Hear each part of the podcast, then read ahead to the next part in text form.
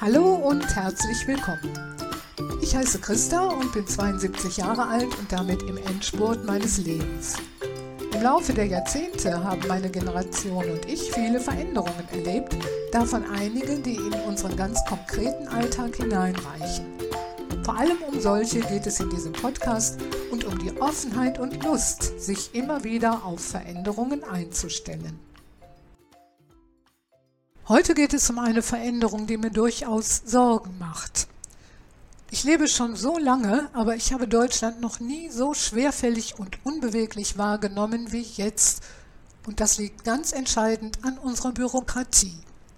Das scheint für die Bundesregierung auch ein wichtiges Thema zu sein. Sie legt den Bundestagsabgeordneten dazu im Herbst 2023 einen Sonderbericht zur besseren Rechtsetzung und zum Bürokratieabbau vor. Bürokratieabbau ist ein Dauerbrenner mit mehreren Brandherden. Einige will ich aufzeigen. Um es gleich vorweg zu sagen, mir geht es nicht um die öffentliche Verwaltung, mit der wir als Privatpersonen zu tun haben. Ich persönlich mache damit eigentlich immer gute Erfahrungen, Darüber hinaus ist meiner Meinung nach auch manches einfacher geworden, zum Beispiel die Steuererklärung, seit es Elstam und Elster gibt. Als Bürgerin habe ich persönlich also keinen Grund, mich über die öffentliche Verwaltung zu beklagen. Ich weiß, dass es anderen anders geht, aber in diesem Bereich ist Bürokratieabbau für mich nicht das drängendste Thema. Drängender ist da schon die Dokumentationspflicht, die seit mindestens 30 Jahren immer weiter aufgebläht wird. Die Pflegenden in Krankenhäusern und Pflegeeinrichtungen können ein Lied davon singen, auch die Mitarbeitenden in Großküchen und Metzgereien. Sogar in öffentlichen Toiletten wird dokumentiert, wann die Reinigungskraft das letzte Mal durchgewischt hat. Das ist enorm viel Aufwand und alles nur für den Fall, dass eventuell irgendwann und irgendwo irgendetwas passieren könnte. Des Weiteren sehe ich Widersprüche zwischen dem Anspruch der Bundesregierung, Bürokratie abzubauen und sie immer weiter aufzustocken. So sind beispielsweise für die Kindergrundsicherung ab dem 01.01.25 2,4 Milliarden Euro im Bundeshaushalt eingeplant, Davon laut dem entsprechenden Gesetzesentwurf 408 Millionen Euro jährlich für den Mehraufwand an Verwaltung. Nun habe ich gut in Erinnerung, dass für die Kindergrundsicherung auch mit dem Argument geworben wurde, damit würden Verwaltungskosten gesenkt. Denn Leistungen, die zurzeit noch jeweils einzeln und bei verschiedenen Behörden beantragt werden müssen, sollen dann gebündelt von nur einer einzigen Behörde verwaltet werden. Da aber tatsächlich jährlich Mehrkosten für die Verwaltung veranschlagt sind, kann hier von Bürokratieabbau kaum die Rede sein. Aber der sicherlich wichtigste Bereich beim Bürokratieabbau sind die Planungs- und Genehmigungsverfahren.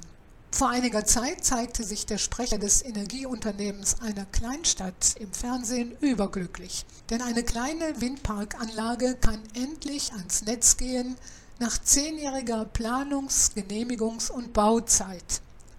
Verfahren zum Klimaschutz könnten zwar in Zukunft etwas schneller gehen, weil der aktuelle Bundestag die Änderung des Raumordnungsgesetzes beschlossen hat.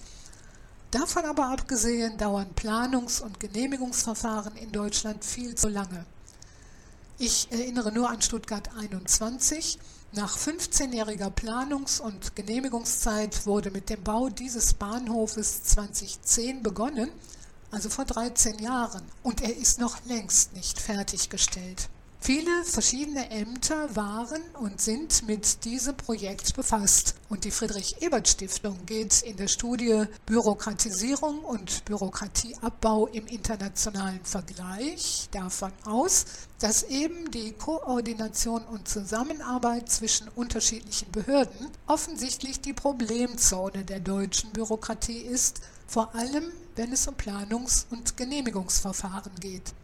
Wenn ich das jetzt für mich übersetze, dann bedeutet das, die verschiedenen Behörden blockieren sich gegenseitig und eben dadurch machen sie unser Land unbeweglich. Es kommt nichts voran.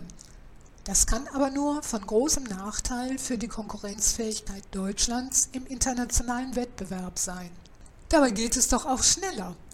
Im Jahr 2022 wurde in einer geradezu atemberaubenden Geschwindigkeit von knapp 200 Tagen in Wilhelmshaven der erste LNG-Terminal in unserem Land gebaut. Das ging, weil aufgrund des russischen Einmarsches in der Ukraine ganz schnell Ersatz gefunden werden musste für das Gas aus Russland.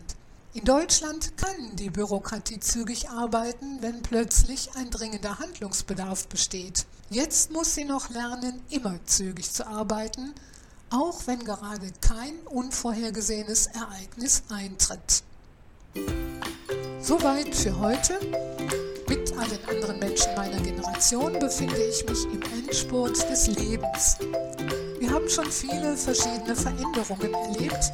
Über eine habe ich heute gesprochen. In der nächsten Episode geht es um unser Familienbild. Ich freue mich, wenn ihr dann wieder dabei seid.